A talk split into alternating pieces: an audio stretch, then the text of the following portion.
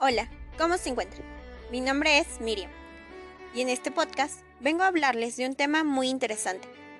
Sin embargo, en esta ocasión vengo acompañada de una persona muy interesante, la cual nos va a hablar de la importancia de la anatomía musculoesquelética para la fisioterapia.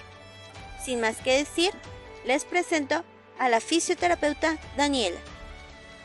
Hola, buenas tardes. Yo les compartiré un poco de cómo interviene la fisioterapia en el sistema musculoesquelético, pero para eso primero tenemos que tener conocimiento de dicho sistema.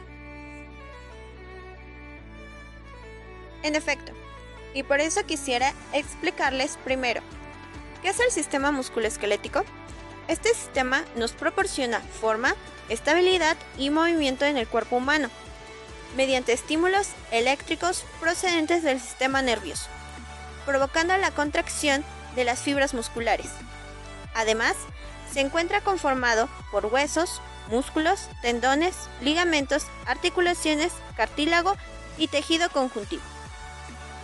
Pero, ¿cómo interviene este sistema en el trabajo realizado por un fisioterapeuta?